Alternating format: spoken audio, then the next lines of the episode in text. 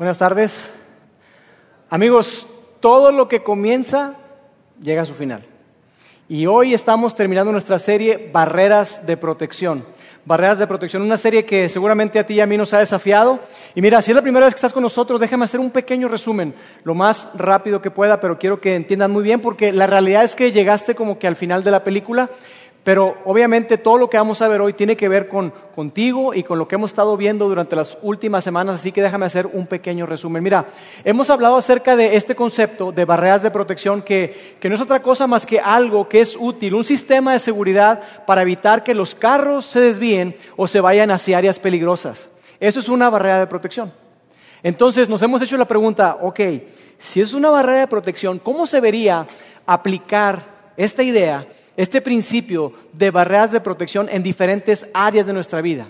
Entonces nos hemos hecho la pregunta, ¿cómo se ve una barrera de protección de las amistades? ¿Cómo se ve en nuestro matrimonio? ¿Cómo se ve en las finanzas? ¿Cómo se ve con respecto a nuestra moralidad? Y hemos ido contestando esas preguntas y hemos ido colocando barreras de protección para cada una de esas áreas de nuestra vida. Y decíamos que, que, una barrera de protección, en términos prácticos, de una manera sencilla, ¿cómo se ve? Es de la siguiente manera y vamos a colocarla en pantalla. Y es así. Una barrera de protección en las áreas de nuestra vida es un estándar personal de comportamiento. Personal, es decir, que es diferente para ti que para mí. Puede que tú coloques una barrera de protección a la cual yo diga, oye, qué exagerado. O igual yo puede que coloque una y que tú digas, oye, qué exagerado es Lauro. Por eso es que es personal. Pero es un estándar con el cual tú estás comprometido, que advierte a nuestra conciencia. Y cuando hablamos de que está advirtiendo o que advierte a nuestra conciencia, nos referimos a que estamos tan comprometidos con ese estándar de comportamiento, pero estamos tan comprometidos de poner una línea que cuando llegamos ahí, cuando chocamos contra esa barrera de protección que nos hemos colocado, los focos de alerta se encienden y decimos, hey, cuidado, cuidado, cuidado, porque si seguimos adelante vamos a sufrir las consecuencias. Entonces, eso es lo que hemos hablado acerca de una barrera de protección. Y hay algo interesante, y es esto, que la cultura no nos ayuda. La cultura no nos ayuda para nada a ti y a mí. Al contrario, la cultura lo que hace, ¿sabes qué es? La cultura te dice, no hombre, no pasa nada. Dale, hazle un poquito más, un poquito más. Entonces la cultura nos, nos empuja a ti y a mí a estar en el límite, a estar lo más cerca posible del precipicio, de la caída, del barranco. Pero luego lo que hace la cultura es que cuando tú te caes, entonces te señala. Y ocurren cosas como que si, por ejemplo, tú estás en el área de las finanzas, y tú tienes esas promociones de meses sin intereses o esos pagos chiquititos, pagos mínimos, y dices, no, le voy a entrar. Y estás ahí, te envuelves en eso, la cultura te envolvió en eso y tú le das y le das y le das y resulta que te endeudaste demasiado. La cultura lo que hace es cuando llegas a estar hasta el tope, dices tú, ¿cómo fue que me metí en esto? ¿Qué hice? La cultura te señala y te dice, oye, qué irresponsable eres. Qué mal estás. Es más, si eres soltero, olvídate, eres un candidato pésimo para casarte. Eso es lo que hace la cultura. Y entonces hemos hablado acerca de todo eso, todo lo, que implica tener una barrera de protección en diferentes áreas de nuestra vida. Y yo por eso quiero invitarte a que si tú no has escuchado los mensajes, no has tenido oportunidad de estar acá con nosotros, que lo puedas hacer. Y lo puedes hacer de maneras muy sencillas, vamos a colocarlo en pantalla. Una es a través de los podcasts que tú te puedes suscribir a nuestros podcasts, es totalmente gratis. Hay para sistema iOS, que es el iPhone, o para eh, otros sistemas que tienen que ver con Android, o si no, nuestra página web, vida vidain, vidainmonterrey.org, ahí tú puedes conseguir todos los audios. Ahora, si tú dices, mira, ¿sabes qué? Yo la verdad es que yo eso no le sé. Este, yo, yo batallo eso, meterme a la página web y luego donde descubro o un podcast, no te preocupes, por favor, pasa al módulo de información y ahí te podemos asistir con mucho gusto. Hay personas increíbles que están sirviendo en ese lugar y te pueden asistir en cualquier cosa que tú necesites. ¿Está bien? Bien. Bueno, pues hoy, hoy que estamos cerrando nuestra serie, hoy yo quiero hablar acerca de esa tensión que existe, de ese conflicto interno que tú y yo tenemos, de esa lucha que tenemos por no colocar barreras de protección. Quiero hablar acerca de por qué no lo hacemos. ¿Por qué es que nosotros muchas veces decidimos no colocar barreras de protección? ¿Está bien? Porque mira, eh, hay dos, dos posturas que tú puedes tener. tú estás en uno de estos dos lados, en uno de estos dos bandos, digamos, o dos, dos maneras de pensar, dos mentalidades, y no quiere decir que estén bien o mal, simplemente son dos maneras en las que tú puedes estar abordando todo esto. Cuando has escuchado todo este asunto de barreras de protección, puede que tú estés en un bando o en una postura donde digas, oye, padrísimo, yo escucho esto de barreras de protección y definitivamente todos tienen que escuchar esto y compras el CD y hasta quizá lo guardas para tus nietos o para tus hijos cuando estén más grandes porque dicen, no, no, definitivamente esto lo tiene que escuchar toda la gente, porque tiene lógica.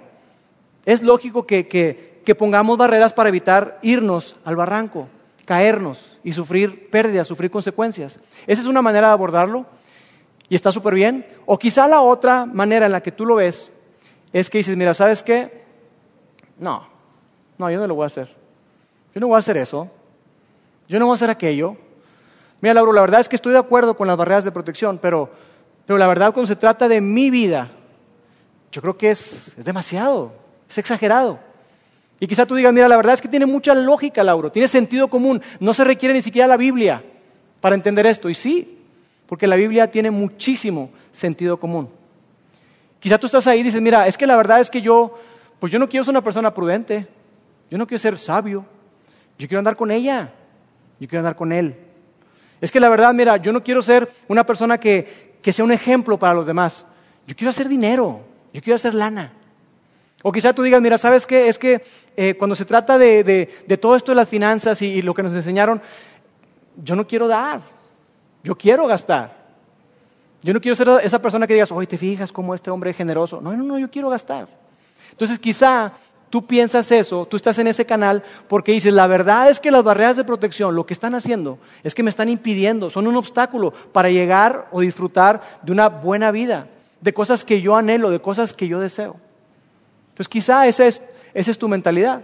Y dices, ¿tú sabes qué? No. Cuando se trata de barreras de protección, creo en las barreras de protección en el área de las carreteras, creo cuando voy de viaje con mi familia y que hay que cuidar y todo, y qué padre que existan las barreras de protección, pero cuando se trata de mi vida, yo creo que colocar barreras es demasiado. Es una camisa de fuerza, esto es, demasiado, es exagerado, lo veo hasta innecesario. Quizá tú estás ahí. Y entonces, ¿qué ocurre? Que, que la gente viene, escucha un mensaje como este, una serie como esta, y se va a su casa, puede que esté de acuerdo, pero no hace nada. Y las cosas siguen igual. Y por eso es que no hay cambio, porque no pone en práctica, simplemente está de acuerdo quizá. Y eso es algo por lo cual nosotros tenemos que tener mucho cuidado, porque creemos, y lo decimos aquí, nosotros decimos que la diferencia siempre está en la aplicación.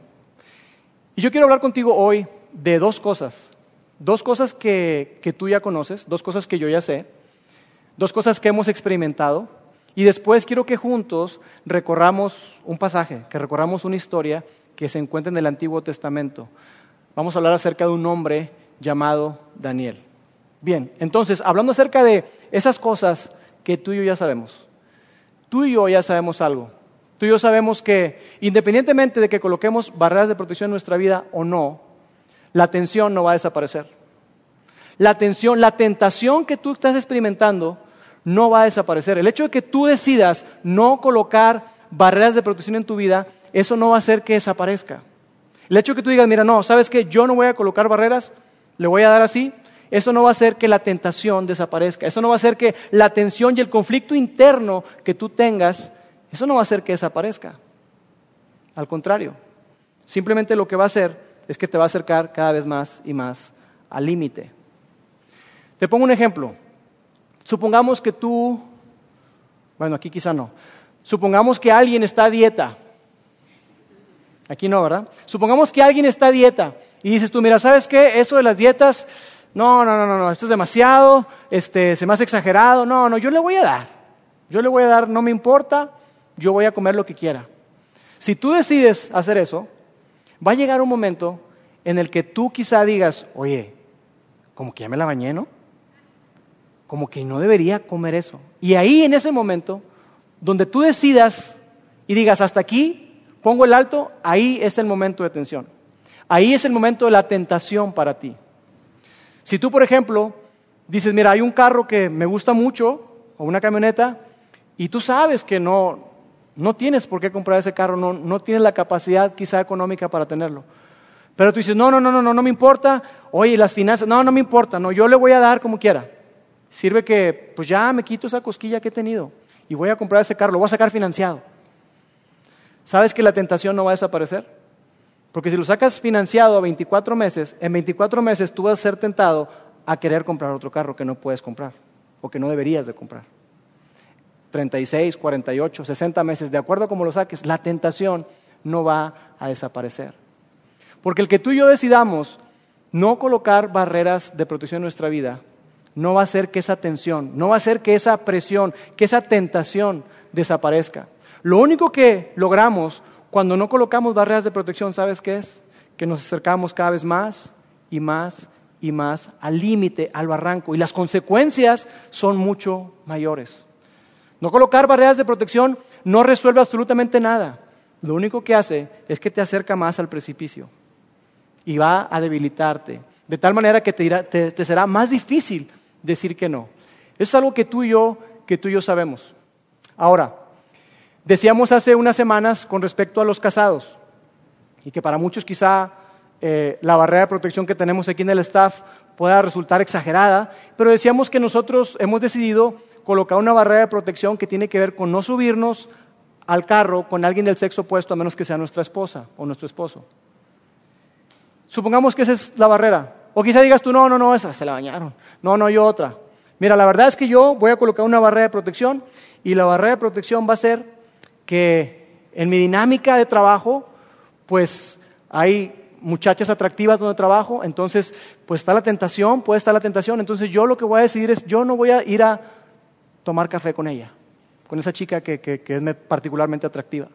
Y tú te pones esa barrera de protección. Y estás ahí y, surge la oportunidad y, y, estás en la lucha y finalmente dices, no, no, pues, pues un café. Y vas y tomas un café. ¿Qué ocurrió? Nada. Tomaste un café con ella. No pasa nada. Pero ¿qué tal si tú no tienes esa barrera? Tú dices, no, para mí la barrera va a ser el café, el carro, olvídate, eso no tiene nada que ver. No, no, cenar. Ya cenar, esa va a ser mi barrera. Entonces vas a cenar con ella y estás ahí y después de, esa cena, padre, resulta que ella te invita a que pases a su casa. Y estás ahí en la lucha, ay, no, y no debería, no. Y, ah, y pasas a su casa. Pero dices, no, no, no, pero yo hasta aquí llego, ¿eh? no, yo ya. Y ella te invita a subir a la recámara. Y ya te puedes imaginar el resto. ¿Qué pasa? ¿Qué es lo que ocurre? ¿Te fijas qué diferencia hay de decirle no a un café o decirle no a una cena, allá llegar hasta meterte a su casa? Entre más lejos coloques la barrera, más difícil te será decir que no. Eso es algo que tú y yo sabemos, es algo que tú y yo hemos descubierto.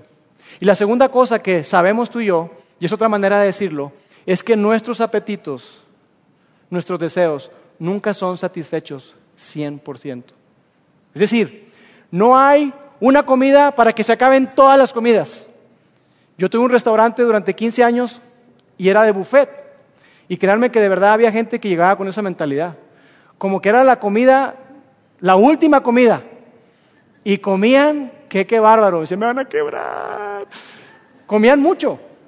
Pero la realidad es esta, que no importa cuál sea tu mentalidad, no hay una comida que acabe con todas las comidas. No hay un postre, que por cierto me encanta, el postre del tortuga. No hay un postre que acabe con todos los postres. Eventualmente te van a volver a dar ganas. ¿Por qué? Porque tú y yo hemos descubierto esto, que nuestros deseos no son satisfechos 100%. Y hemos descubierto incluso lo contrario, que entre más alimentamos a nuestros deseos, ¿qué ocurre? Crecen, regresan con más fuerza y quieren más, y quieren más, y quieren más, y quieren más.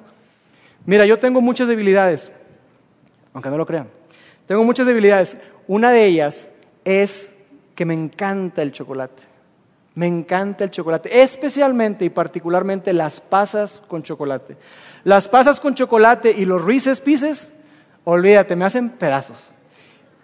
Y yo para las, pasas, cuando yo las veo, de hecho yo tengo una barrera de protección, porque esas las consigues en Costco.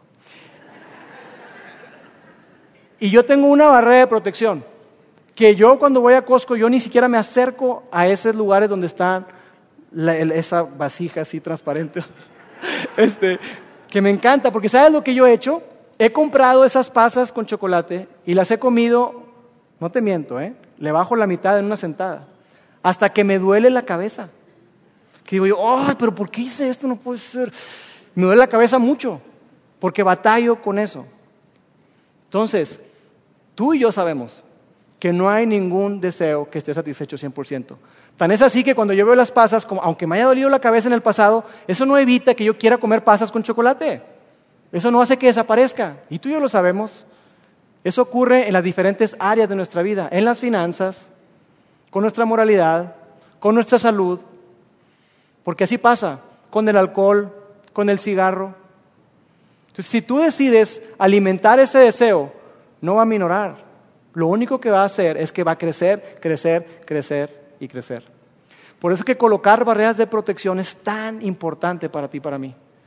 Porque las barreras de protección nos van a ayudar a ti y a mí a estar lejos de las consecuencias. Y por eso es que es tan importante que digamos que entre más lejos la coloques, mayor será la oportunidad que tú tengas de decir que no.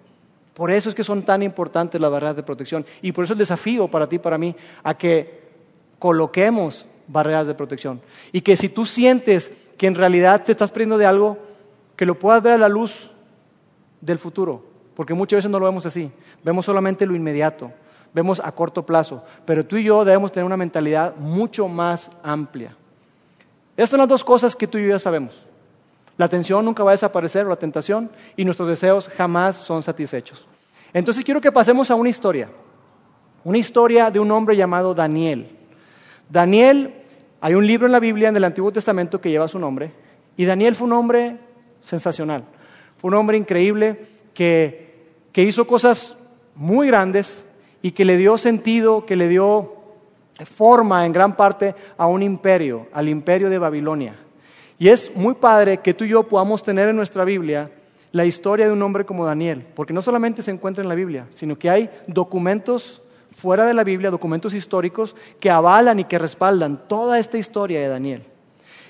Lo que vamos a, narrar hoy, lo que vamos a estar viendo, fue o sucedió alrededor del año 605 antes de Cristo. Imagínate, 605 años antes de Cristo, y tú y yo tenemos un documento donde podemos ver la historia de ese hombre. Así de increíble es, por eso me fascina la Biblia y por eso le decimos, hey, lean su Biblia, lean su Biblia, porque encontramos principios eternos y encontramos verdad y encontramos muchas cosas de las cuales tú y yo podemos crecer como personas. En el año 605 antes de Cristo llega este hombre Nabucodonosor. Era un hombre sumamente prominente, un hombre brillante y Nabucodonosor empieza a construir su imperio en Babilonia, lo que hoy es Irak. Y este hombre, Nabucodonosor, lo que hacía era lo siguiente, que llegaba a un territorio, llegaba a un país y él arrasaba con todo destruía todo y se llevaba lo mejor. Rescataba o dejaba para él lo mejor de lo mejor. Entonces Nabucodonosor en el año 605 llegó, rodeó o sitió Jerusalén y después de, estar una lucha que duró nada prácticamente, conquistó Jerusalén, conquistó el territorio de Israel y, él decide hacer algo. Él, como había venido haciendo en las demás naciones, decide llevarse lo mejor. Y entonces se lleva del templo de Salomón lo mejor. Se había ahí, digo, además estaba el arca, estaban copas, escudos, muchas cosas, incrustaciones en oro sólido. Todo eso se lo llevó Nabucodonosor. Y juntamente con esos tesoros se llevó también lo mejor en cuanto a las personas. Mató a muchísima gente, pero se llevó esclavos a muchos, a lo mejor de lo mejor. Y esas, esas personas eran de linaje real. Porque esas personas, la gente de linaje real, eran las personas más preparadas. Eran las personas que habían recibido mucho más educación, tenían más cultura, tenían más oportunidad. Y lo que él quería, lo que Nabucodonosor quería, era llevarse a esa gente para tenerlas en su corte. Porque dicen que los grandes líderes se rodean de gente más inteligente que él. Y Nabucodonosor hacía eso, se rodeaba de gente mucho más inteligente que él. Y él decide hacer eso, entonces se lleva a un montón de muchachos. Entre esos muchachos estaba Daniel.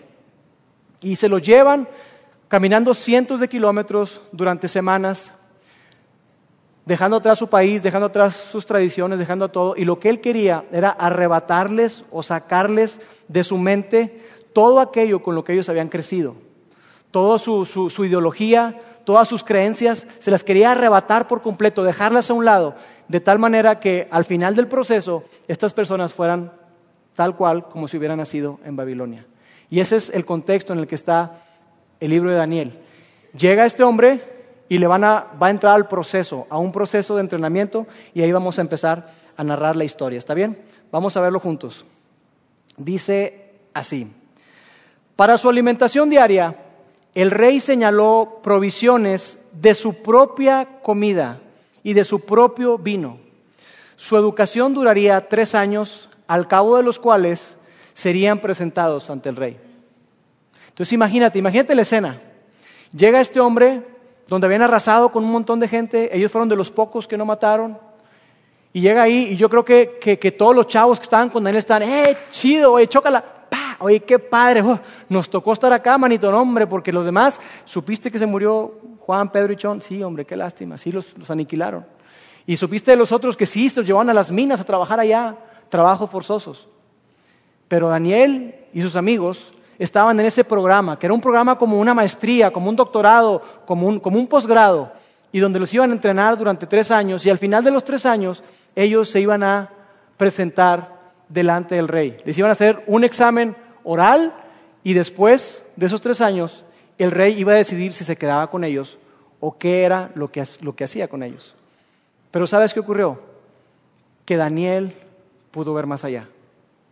Daniel era tan inteligente Dios le había dado una inteligencia y una agudeza tan increíble que Daniel pudo darse cuenta de que, hey, espérate, aquí hay, algo está mal, algo está mal, algo quieren hacer con nosotros. Y mira, les raparon la cabeza, les colocaron aretes, les cambiaron su ropa, les cambiaron sus sandalias. Pero Daniel dijo, oye, oye, aquí hay algo, aquí hay algo que no me está gustando, porque a ellos, a Daniel y a sus amigos, a todos estos jóvenes, les estaban pidiendo que se dieran que se dieran en pequeñas cosas, que hicieran pequeñas concesiones. Pero Daniel se dio cuenta que esas pequeñas concesiones los iban a colocar en un lugar donde él, donde él no quería estar. Daniel se dio cuenta de algo que tú y yo muchas veces no vemos. Y es algo tan importante que quiero que lo coloquemos en pantalla y es esto. Ceder no elimina la atención. Acceder, dar esas pequeñas concesiones no elimina la atención. Lo único que hace es debilitar nuestra determinación. Es decir, cuando tú decides echar mentiras, tú cedes ante eso. Decir mentiras después va a ser más fácil para ti. Si tú eres una persona que te has involucrado en negocios no lícitos, en cosas que no deberías hacer, el día de mañana cuando se, te, presente otra oportunidad de negocio, ¿qué crees que vas a hacer? Es muy probable que lo vas a tomar porque ya has cedido y lo que tú hiciste fue no eliminar la tensión, porque esa nunca desaparece. La tentación va a estar ahí, latente, pero lo que estás haciendo, estás debilitando nuestra determinación. Por eso es que es tan importante que Daniel vio más allá, vio un panorama mucho más amplio. Y yo quiero que juntos veamos lo que Daniel hizo, porque es muy interesante. Dice aquí, pero Daniel se propuso no contaminarse con la comida y el vino del rey. Así que le pidió al jefe de oficiales que no lo obligara a contaminarse. Daniel propuso, se propuso, determinó. En otra versión dice, propuso en su corazón, decidió. Es decir, Daniel dijo, mira, ¿sabes qué? Me puedes rapar, me puedes cambiar la sandalia, me puedes cambiar la ropa, pero ¿sabes qué? Hasta aquí. Yo hasta aquí llego. Yo hasta aquí, yo no doy un paso más. Y es increíble que Daniel haya decidido eso. Y sabes, dice ahí que Daniel propuso no contaminarse. Imagínate eso. Imagínate estar ahí, yo imagino la escena, imagínate que llega, eh, Daniel y, llega con el jefe de los carceleros y le dice, oye compadre, mira, la verdad es que ese asado de puerco, uff, se ve buenísimo, está buenísimo, pero yo no lo puedo comer. yo no lo quiero comer. Daniel se propuso no contaminarse y él no estaba en ninguna posición para hacerlo porque era un esclavo. Llegar ante el imperio más importante del mundo y decir eso, yo imagino al jefe de la cárcel decirle, hey, ¿qué te pasa? ¿Cómo dices eso? O sea, te estamos dando lo mejor de lo mejor de lo mejor y tú llegas y te pones tus moños, ¿qué te pasa? ¿Sabes que hay gente que está muriendo de hambre allá afuera? Y a ti te estamos dando la comida del rey, no cualquier cosa. Y tú dices que no. Y hay mucha especulación con respecto a por qué fue que Daniel decidió no comer de la comida del rey. Una teoría es que esa comida que le estaban ofreciendo había sido previamente sacrificada a los dioses de Babilonia, a los ídolos. Y el que Daniel aceptara eso era estar a favor o era dar su anuencia a que esos dioses eran dioses verdaderos. Y él dice, de ninguna manera yo no voy a aceptar. Ese es algo que se especula, una teoría. La otra es que tenía que ver también con que, con que ese alimento, la forma en que era preparado y el alimento que le estaban ofreciendo no era kosher o no estaba de acuerdo a la ley mosaica. No había sido preparado. Entonces, ¿sabes que no? A mí, en la ley de Moisés, me prohibieron que comiera ciertas cosas y yo no lo voy a hacer. Simplemente no lo voy a hacer. Pero es increíble ver cómo es que Daniel incluso habla de contaminarse cuando era un insulto para el rey y todo su séquito. Era un insulto. ¿Cómo dices eso? ¿Cómo que contaminarte? ¿De qué estás hablando? No estás en posición. Y Daniel era un joven en aquella época. Era un jovencito. Lejos de su país, lejos de su nación, lejos de sus padres, lejos de su cultura, pero Daniel pudo ver más allá. Y yo creo que Daniel se propuso no contaminarse porque a pesar de que Daniel no podía saber su futuro, de hecho yo creo que Daniel decía, ¿sabes qué? Si hasta aquí voy a llegar, pues hasta aquí llegué. Porque era quizá lo más, lo más factible, lo más probable que ocurriera. Que dijeran, ¿sabes qué, Daniel? Hasta aquí llegaste. Pero Daniel dice, ¿sabes qué? Si me quieren aquí, yo no voy a ceder a eso. Porque Daniel podía ver qué le esperaba en el futuro si él cedía. Él decidió o propuso en su corazón no contaminarse porque él podía ver lo que le esperaba más adelante si no tomaba esa decisión. Él podía ver qué le esperaba en su futuro si él cedía ante eso. Y es algo que tú y yo muchas veces pasamos por alto. Es algo que tú y yo muchas veces no tomamos en cuenta. Porque la realidad, amigos, es que tú y yo muchas veces sabemos en dónde nos encontramos. Y tú y yo muchas veces sabemos hacia dónde vamos. Y ese es el reto para ti y para mí. Que podamos decidir aún antes de saber nuestro futuro. Decir, ¿sabes qué? Mira, yo voy a decidir, no porque sé qué va a ocurrir si pongo una barrera de protección, pero sí sé qué va a ocurrir si no la pongo. Si no la pongo, yo sé que voy a quedar en un lugar donde yo no quiero estar. Y por eso es tan importante que Daniel propuso en su corazón no contaminarse. Y mira después algo que es súper interesante, una pequeña frase que vamos a colocar acá, y dice, pero Dios, pero Dios, pero Dios. Y me encanta esto. Me encanta porque si tú hoy estás considerando seriamente si colocas o no barreras de protección en tu vida, hay un factor que muchas veces pasamos por alto. Hay un factor que tú y yo muchas veces hacemos un lado y es el factor pero Dios. Porque cuando tú tomas en cuenta y tú decides seriamente colocar una barrera de protección, hay algo increíble que sucede. Y es que Dios entra escena. Y que Dios hace cosas increíbles en tu vida y en la mía. Y tú y yo descubrimos que Dios, cuando colocamos una barrera de protección, esa barrera de protección no solamente nos protege, sino como hemos dicho en otras ocasiones, esa barrera de protección también nos dirige. Nos dirige, le da sentido, le da propósito a nuestra vida.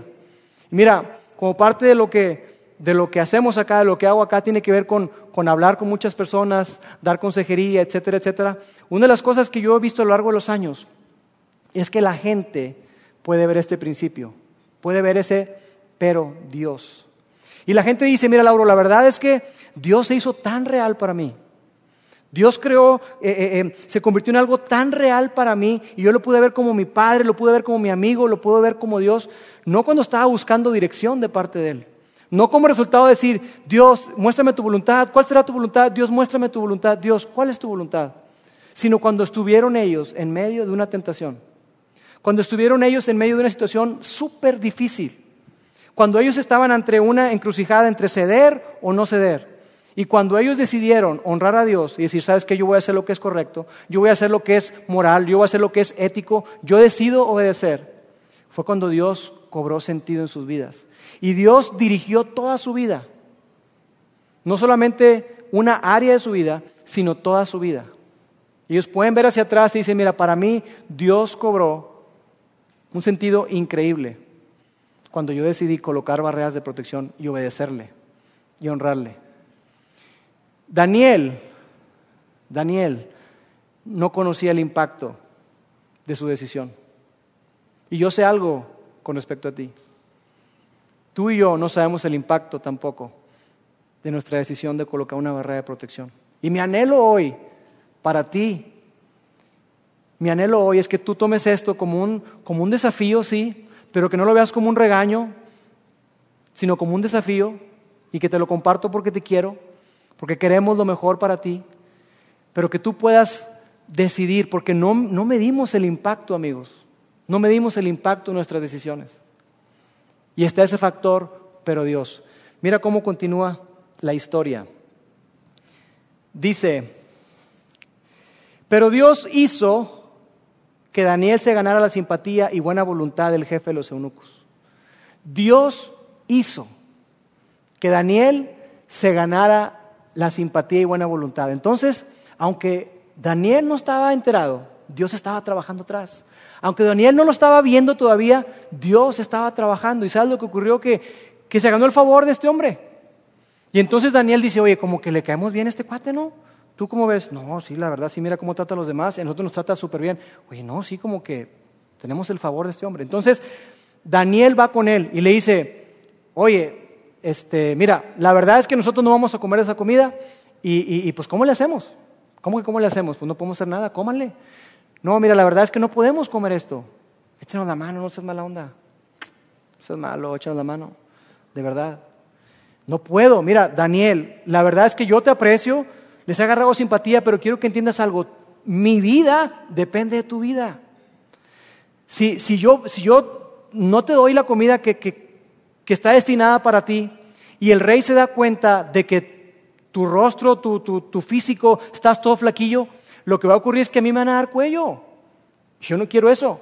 Entonces, de verdad, no puedo. Por más bien que me caigas, no puedo. Entonces, la realidad es que no sabemos cómo fue que ocurrió, pero sí sabemos que fue Dios. Que de alguna manera ellos negocian con él. Le dicen, mira, hagamos una cosa. ¿Qué te parece si nos pones a prueba? Diez días. No te pido más. Diez días. Prueba con nosotros. Probaron 10 días y mira lo que ocurrió, porque es extraordinario. Dice, a estos cuatro jóvenes Dios les dio la aptitud excepcional para comprender todos los aspectos de la literatura y la sabiduría. Y a Daniel Dios le dio la capacidad especial de interpretar el significado de sueños y visiones. ¿Quién fue el que lo hizo? Dios. Dios les dio esta capacidad. Dios honró la decisión de estos muchachos. Dios respaldó su decisión. El hecho que hayan dicho, ¿sabes qué? Hasta aquí, yo hasta aquí llego, Dios respaldó la decisión de esos jóvenes. Y la historia sigue avanzando y, de verdad te invito a que lo puedas leer en el libro de Daniel, porque mira, mira después cómo concluye. Dice, el rey habló con ellos y ninguno le causó mejor impresión que Daniel, Ananías, Misael y Azarías, de modo que entraron al servicio real. Y ese fue el comienzo de una gran aventura.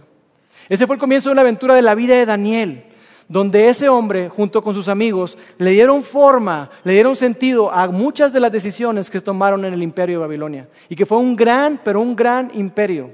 De hecho, dicen que no ha habido otro imperio como el de Babilonia. Y fue el comienzo, esa decisión de esos jóvenes, fue el comienzo de algo extraordinario donde tú puedes leer que Daniel estuvo en un foso con leones, donde puedes leer que esos tres amigos de Daniel estuvieron en un horno de fuego, y donde por si fuera poco, ese hombre, Nabucodonosor, el hombre más poderoso de la tierra, llegó un momento en su vida en que dijo, hey, ¿saben qué?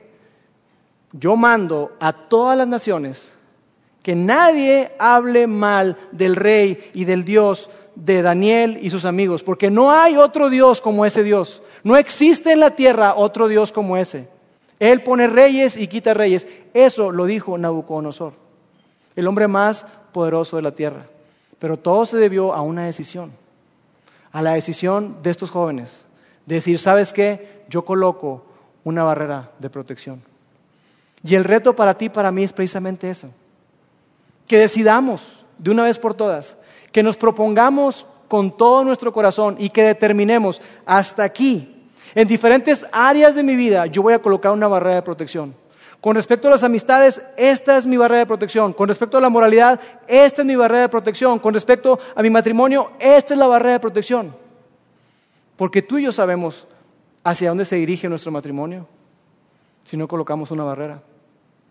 Tú y yo sabemos hacia dónde se dirige la relación con tus hijos y mis hijos si no colocamos una barrera. Si seguimos trabajando tantas horas, si seguimos viajando tanto. Tú sabes hacia dónde se encuentran o hacia dónde van tus finanzas si tú sigues manejando el dinero de esa misma manera. Si tienes tus prioridades invertidas y primero gastas y si sobra algo das y si sobra pues también ahorras.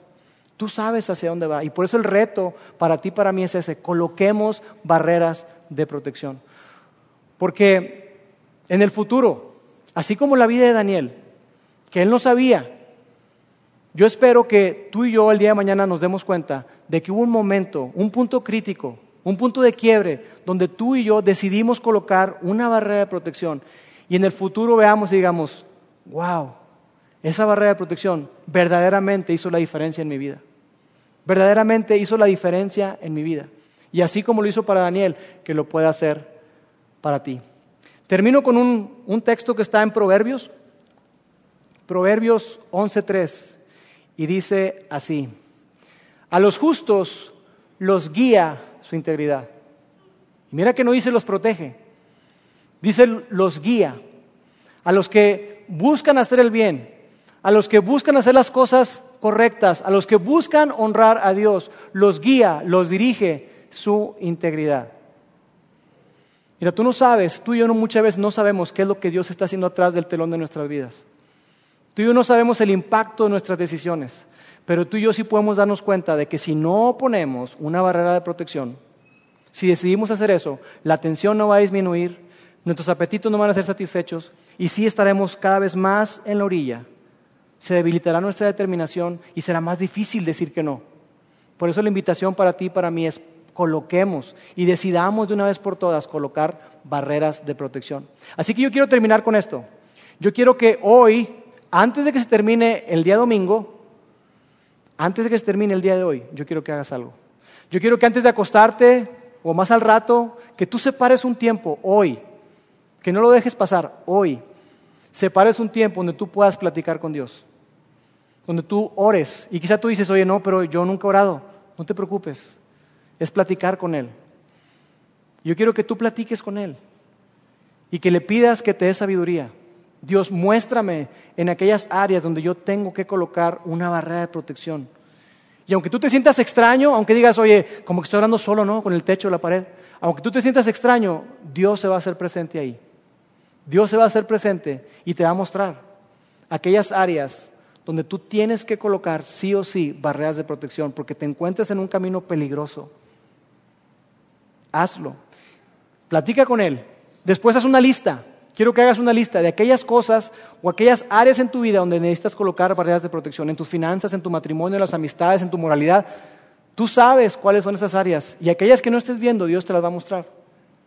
Y después quiero que tú te comprometas con todo tu corazón y que decidas de una vez por todas, como lo hizo Daniel, y decir, ¿sabes qué? Hasta aquí llego yo. Me podrás rapar, me podrás cambiar las sandalias, me podrás hacer lo que quieras, pero hasta aquí llego yo porque la cultura no nos va a ayudar, para nada, nos va a empujar. Pero Dios tiene algo increíble para ti y para mí. Yo veo sus vidas y digo, Dios tiene un plan increíble con cada uno de nosotros. Decide hacer eso. Decide hoy, no importa si estás en secundaria, en preparatoria, en universidad, no importa si tienes, estás empezando tu carrera profesional o tienes muchos años de experiencia. Dios quiere hacer algo increíble contigo y conmigo. Pero nunca lo vamos a ver si no decidimos y determinamos de una vez por todas colocar barreras de protección. Así que la tarea es esa, la tarea es que vayas, platiques con Dios, hagas una lista y te comprometas. Dios va a honrar tu decisión y te va a permitir y colocar en una posición donde vas a influir a esta generación y a las generaciones que vienen detrás de ti.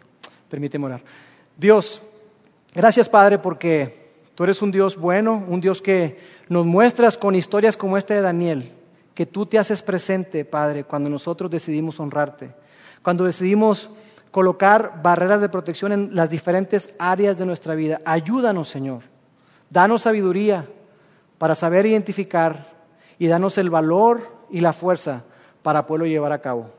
Te amamos y te amo muchas gracias en el nombre de Jesús. Amén.